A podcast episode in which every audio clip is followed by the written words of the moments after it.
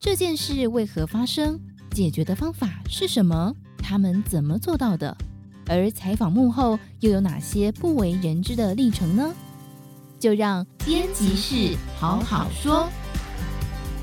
Hello，大家好，欢迎收听编辑室好好说，我是今天的代班主持人笑瑜。哇，今天终于不是市民代表了，因为我们今天 一三零四期这写《今周刊》的主题非常的重要，所以我们的呃《今周刊》的总编辑尚华哥呢跑去开记者会的啊。我们希望可以透过更多不同的管道，让更多朋友可以知道这个很重要的主题。好，那我们刚才讲到的主题是什么呢？好，它叫做退休理财换脑袋。其实退休理财一直是一个很热门，大家也非常关心，也跟我们每一个人都息息相关的议题。但是为什么这次要换脑袋了呢？有什么地方不一样？我们在今天邀请到的是《金周刊》战术委员黄伟轩来到节目当中。Hello，伟轩你好。Hello，主持人好，各位听众朋友大家好。好，我想先请教，在我们进入正式的这个介绍之前呢，想先请教伟轩。所以你觉得对你来说，做完了这期主题之后，让你对于你的退休理财有什么不同的想法吗？你有在做退休理财吗？应该这样问。我目前当然是有在做一些投资啊，但是还没有到可能针对这个退休理财有一个算是比较认真的一个 研究这样子。对，但是我走呃这次我做这个退休理财专题，确实会发现有一些不一样的想法了。对，嗯、那怎么说？就是说，其实我们过去可能就会认为说，退休理财其实就是。呃，基本上可能我就是想说，哎、欸，类似一个算是做呃，比如说就是追求一个稳定的一个可能就是殖利率、收益率这样子嘛，然后一个相对上比较嗯重视这种可能就是这种财务报酬的这种投资，但是我们一般不会去把它想跟可能比如说像是。呃，最近可能几年很夯的这种所谓的 ESG 啊，或者永续投资，我们把它可能连接在一起。嗯，对。但是这一次这个这也是我们这次报道的一个算是一个重点啊。这个所以就是说，其实我们发现到说，这个国际的趋势啊，其实已经慢慢的把这个 ESG 这种永续投资跟这个退休理财两者之间是有做了一个连接的这样子。嗯，以前会听到 ESG 就觉得那个是公司的事，是然后，那个是什么所谓的大法人呐、啊，或者世界啊在关注的事情，好像跟我们这种一般投资人没有什么太大。相关对，可是其实这次是从包括各国家，还有包括一般的小市民，其实都应该要跟着换一个想法了。嗯、对，没错。那为什么我们这次会用这个所谓的，就是大家这个退休理财要这个换脑袋这个概念呢？其实就是因为，嗯，我们有留意到这个算是过去一年了，嗯，就是在这个美国，它其实有一个算是蛮重大的关于他们退休基金的一个政策的一场，算是一个政策的一个转向了。那它其实是经历了一个大概为时一年的一个左右的一个时间的一个辩论哦。对，那他这个辩论大概呃，我们细节可以大稍后再谈，但就是说他的大概的结果就是说，他最后辩论的结果就是让这个等于是说，他政府鼓励希望这个美国退休金他能够重视这个 ESG 哦。那等于是说，在这个法规等于是说放开之下，他有可能会未来让这个美国的退休金它的规模大概是接近，如果换算成台币啊，大概有三百多兆、三百五十兆的一个这个规模。对，它大概是如果用 GDP 一个国家 GDP 来看，它差不多等于这个欧盟欧元。欧元的欧元区的整个 GDP，所以那个量是非常大的，所以它代表说它其实是这个代表说美国啊，就是说说这个全球这个最大的这个经济体，它的这个退休基金，它也开始纳入了这个 ESG，这是第一块。那第二块是说，我们也留意到说，嗯，这个过去一年其实有很多国家，就是撇开美国之外，其实在这个去年初。包含这个日本，然后还有一个加州，日美国也是一样，美国加州的一个退休基金哦，他们这个是教师的退休基金，还有这个英国，它这个第二大的这个退休基金哦，他们有发布共同发布一个声明，那也都是说强调是说退休基金必须要更。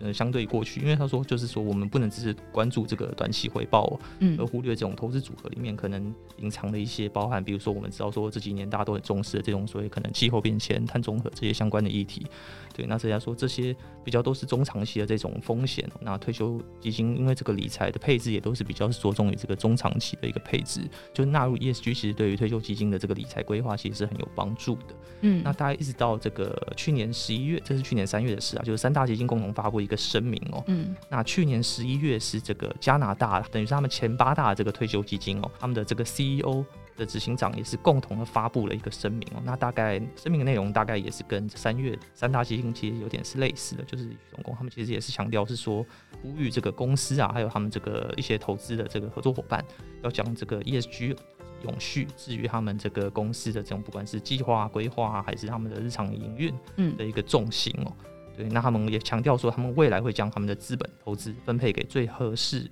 适合这种实现这种所谓的长期能够创造这种长期永永续价值的这种公司，所以其实我们讲白一点，就叫做就是说，以前我们讲到 ESG 会觉得那只是一个爱护地球、企业社会责任，是，但是现在它已经是一个赚钱的方式，是，然后也引起了这个投资的高度的兴趣，甚至已经把它纳入投资组合当中了，对。不过刚刚我们提到就是这个日美英的退休基金啊，还有加拿大八大退休基金的一些声明，不过其实在这次的报道当中。当中，我看到美国好像占了一个蛮重要的指标，是对不对？为什么啊？对，因为就是说，其实呃，我们要必须谈一下，说其实过去如果这两年这个啊，如果那个听众朋友在关注这个 ESG 的全球这种 ESG 的一个包含台湾 ESG 的发展哦，其实可以留意到说，呃，虽然说其实我们知道说美国这个资本市场或者金融市场基本上可以说是全世界最发达的了，对，但是其实如果要谈到这个 ESG 哦，其实。大家好像想到的都会是欧洲，就是或者是说可能亚洲就是一些做的比较好的国家啦，就台湾也算是算做的非常好的，对。但是我们好像比较不会去，虽然美国当然也有很多的这种呃，比如说他们的一些学术机构，也有一些他们机构法人在倡议哦，但是整体来看的话，我们发觉说包含这种政府这种政府的有这种政府支持的力量的话，其实美国其实相对上都是远远的这种不足的啦。对，那但这部分其实有有人分析说，可能就是因为美国它算是怎么讲，可以说是资本主义最资本主义的国家，超级啊，对，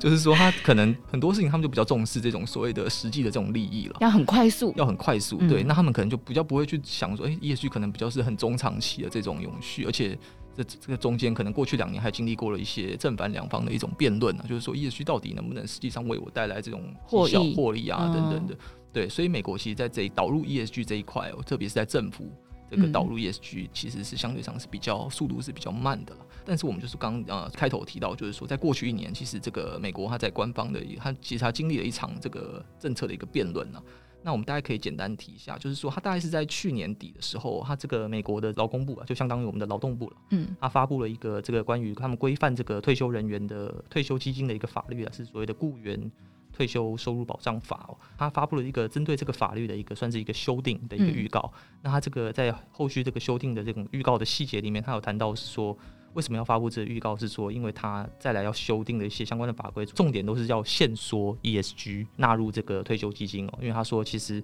例如他在预告里面，他有提到说，目前他在可观察到这个全球这种对 ESG 投资的这种日益重视啊。可能会促使退休基金的这种管理者做出违背投资人利益的决策，违背哦，违背投资人利益的决策。嗯、对，然后如果他有他另外还提到说，如果不制定这种相关的规则去规范 ESG 投资的话，ESG 投资将可能对退休基金构构成越来越大的威胁。对，所以就是说，其实可以看得出来，他的一个声明的立场其实都有点站在。当然没有好，可能没有到完全这种敌视 ESG，但是至少我们大家都可以从、嗯、大家可以看得出来，他其实是有点反对，或者说至少对这个 ESG 纳入美国退休基金是持一个比较保守的一个态度的。嗯，对。那大概是在六月底的时候，他发布了这个相关的这个法令哦。那大概是在。呃，因为他这个法令大概是六月底七月初那时候公布，那他有一个大概一个月时间，他会收，就等于是说收集这个各方的一个意见回馈了。嗯、那他大概是回馈之后，他可能会再做一些修订这样子。那大概在七月到八月这段时间，哦，那个就是反对 反对的声音非常非常的多，就是大概呃，就是他们就是呃后续就是有那个澄清，他有做了一个在八月的时候有做了一个通证哦，嗯，就针对各方的一个回馈，大概就是在这一个月的时间内，美国劳工部就收到了大概将近九千条了。九千条的评论哦，基本上在九千条里面，基本上全部都是反对。对，没有说少部分人出来捍卫他们吗？大概九成五都是反对，就是难得，就是对，就是说可以看得出来说，美国市场其实渐渐基本上也是对 ESG 是是蛮算是主流，慢慢接受了这样子了。对，那其实这反对的业者就包含了我们知道像是这个全球的这个最大资产管理呃公司这个贝莱德 BlackRock，嗯，然后还有像是比如说晨星啊，基金评选机构晨星，这个可能听众们也都都蛮熟悉的。那包含了像甚至还有联合国也加进来，联合联合国责任投资原则，就是它其实算是这个也是积极的过去几年积极倡导 ESG 的机构。嗯，对，那其中它大概反对的理由大概就是说，这个劳动部反对的理由没有很强的这种证据。去做支撑啊，因为他其实像那个联合国，他就引述了德国和他之前做过的一份，他这份研究是针对全球在过去几年的一个研究的一个算是会诊啊，所以他是这份研究，他大概是统会诊的全球大概有两千多份过去针对这个 ESG 的研究，嗯，然后发现说，其高达大概差不多六成的这个相关研究都显示说，ESG 的投资。跟这个获利绩效是有明显的这个正相关的哦。对，然后大概有差不多两成左右是没有什么没有相关了，然后只有大概七趴八趴，大概八个 percent 是一呈现一个所谓的负相关的。嗯，所以至少整体来看的话，就可以说其实很明显的可以看到说业去投资其实是对这个呃投资报酬跟获利其实是有一个正面的一个帮助。帮助对，嗯、那。这大概是他们主要的各家公司业者这个反对的理由了，这样子。嗯，所以后来美国就有改变了他们对于这个 ESG 投资的态度了。对，那后来啊，其实还没有完全，还没有完全。然后他们在听完这个业者的评论之后，他们大概在今年呃去年底的时候，他们这个规定就大概做了一些调整，就公布了。但是他们其实那个。规则其实并没有做太多，那时候还没有做太多的修正。嗯，对。那当然这部分是因为那时候还是这个川普政府任内了。那其实共和党其实就呃一般的了认知都是说，其实对于这种 ESG 其实就是更保守一点的。嗯，对。那是在大概在呃今年一月的时候，这个新新这个规定就上路了。然后是到一月二十，拜登上来以后。他在一月十那一天，就人马上就发布一个行政命令了，嗯、就是说马上要重新的 考虑这个上诉的，就是去年这个规定哦。对，摩拳擦掌等了很久啊，立马。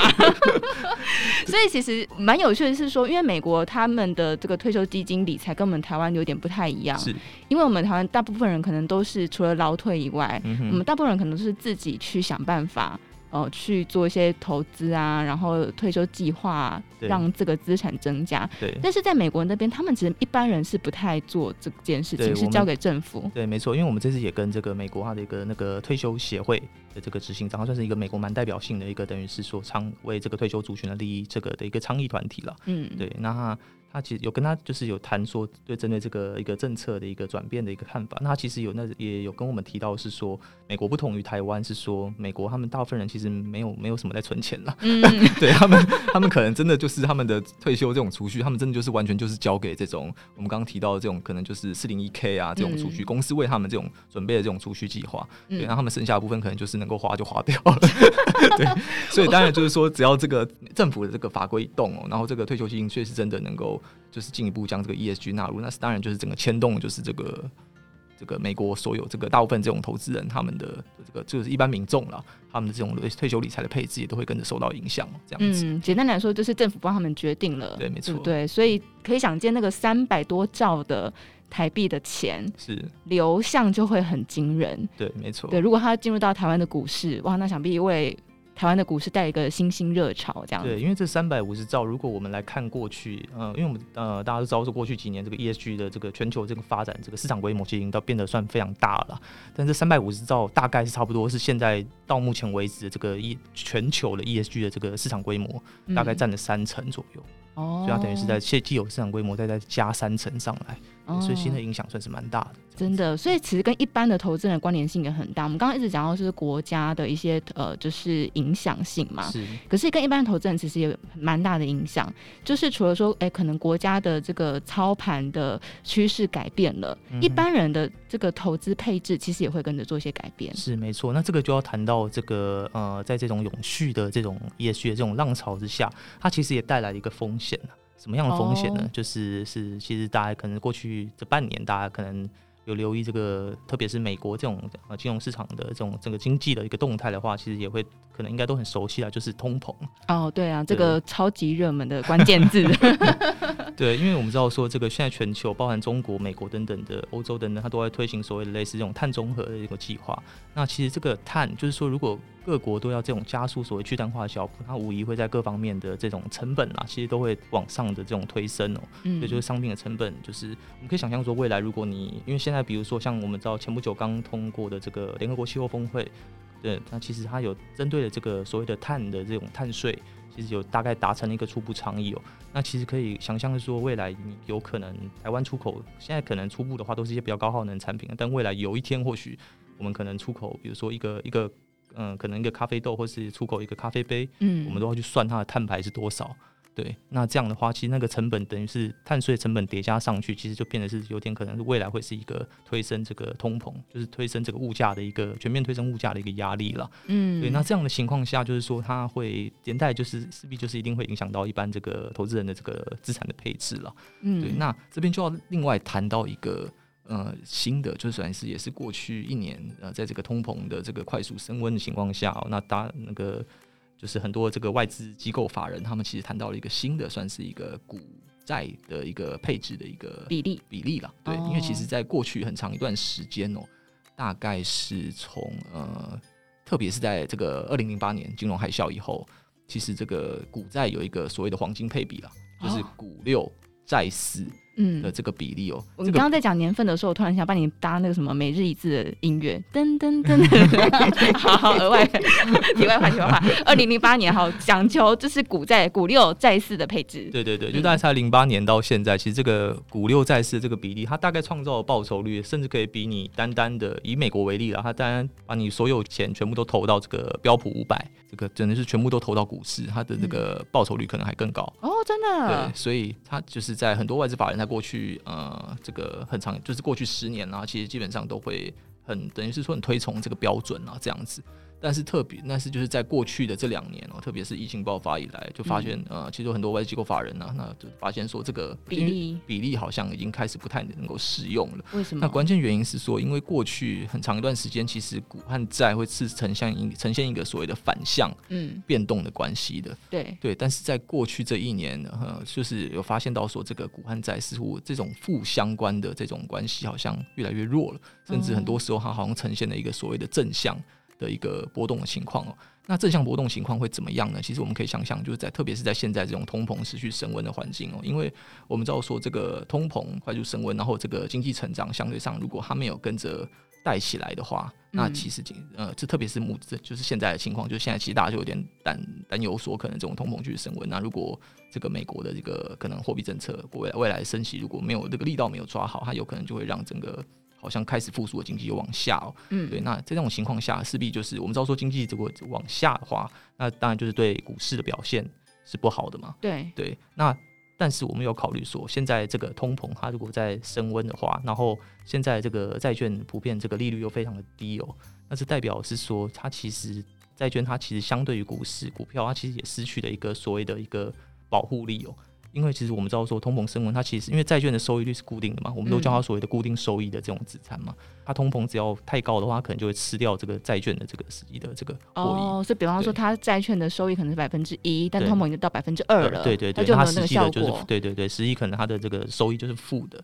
嗯，对。那这样的情况下，那我们知道说现在利率有那么低的情况下，其实就是说债券能够提供的这种。保护力这种所谓的相对这种这种的就是所谓的风险，对对对，配置就是其实是会比较弱的了。所以就是说，其实现在蛮多的这个他们呃外资的这个法人就是会建议说，那其实一个是说可以去，当然是你股债如果说都不要的话，那比较保守投资人就是说，OK，那我可能就提高我的在现金的比例，这样子我可能就多一点部位放在现金。那当然，像现金，但就是没有办法，可能就是就是说很就是很稳啊，就最保守的方式了。你说不要买美金之类的吗？或是变成持有现金？对对对对对对。哦、如果你不考虑汇率的话，你可能台湾来说的话，我可能就是直接就是放的，反正就是存款嘛，定存嘛，我就是放台币放在那边。这当然是投资专家会先摇头。这当然是最保守的方式。对，那那另外一种方式就是说我提高这个股票。的一个配比了，嗯，对，那股票的话，特别可能又是以比较这种着重于这种具有这个基本面中长期的这种增长增长型的这种股票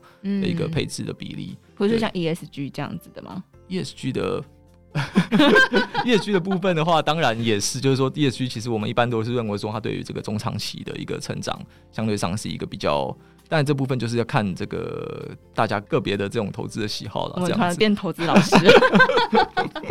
好，这一个是现金，一个是提高股票的比例嘛？对对对。那另外当然就是也可以增加一些所谓的。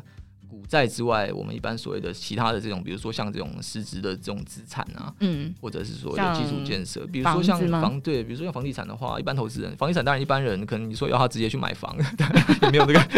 没有这个钱，对，所以可能就是可以投资类似透过这种 REITs 啦，哦，对，透过这种 REITs 的投资去分散它的一个配置的比重，这样子，嗯，对，那这当然，那另外就是说，它其实是可以在另外是有这个啊、呃、外资法人他们是有建议了，嗯，像这个贝莱德他是就有建议是说，他们可以透过所谓的，因为啊、呃，这个方式新的方式其实还是传统的股债，嗯，它怎么讲？就是它是在所谓的传统的这个债里面哦，债里面我们过去可能就会认为说，一般就是所谓的公债嘛，对，对，但是它可能就是在这个债的配置里面，它进一步去细分就对了。它可能就是会建立会，比如说配把这个全球政府公债的比例至少要拉高到大概两成，过去可能没有那么高。嗯、那特别是可以着重那些比较是高值利率的这种主权债哦，比如说像现在我们知道说中国虽然可能下半年或者明年的一个经济整体表现。或许不是那么好，但至少我们以这种殖利率来看的话，嗯、一个收益来看的话，中国这种可能或者一种新兴市场的一种这种他们的殖利率相对上还是比较不错的。嗯，对，所以就是有法人建议说，那可以多增加一些这方面的一个配置的比重，这样子、嗯、或者一些高收益的一个债券嘛，这样子。嗯，嗯我们竭诚欢迎美国三百多兆可以进入到台湾的股市，我们有很多的你知道高配息的股票。好了，那我们开玩笑讲这个结尾啊，但是呃，今天来跟大家分享这一期《金周刊》呢，其实讲了非常多跟我们每一个人都息息相关的内容。虽然我们从这个国家的角度来看，但是其实国家的政策其实也就牵动着呃人民嘛，因为人民就组成了国家哈。所以今天来跟大家分享，就是一千三百零四期《金周刊》报道的退休理财换脑袋。那除了我们今天分享内容之外呢，在杂志后面我们还有包括呃，比方说呃所谓的赢家心态跟一般人有什么不同？为什么这些人他可以透过这样的配置呢，让他的呃报酬率更好？另外有一些专家的建议，还有具体的做法，呃，就是大家很熟悉所谓的有钱人跟我们想的不一样，到底不一样在哪里？在这期的《今周刊》当中都有告诉大家。好，那退休金的配置呢，它其实不是一个跟别人的比较，它是一场长期的马拉松。希望我们每一个人，包括我们台湾，我们的国家，在这条路上都可以跑得又稳又好。那今天跟大家分享这期的《今周刊》，也再次感谢《金周刊》战术委员黄伟轩带来精彩分分享，谢谢。谢谢大家。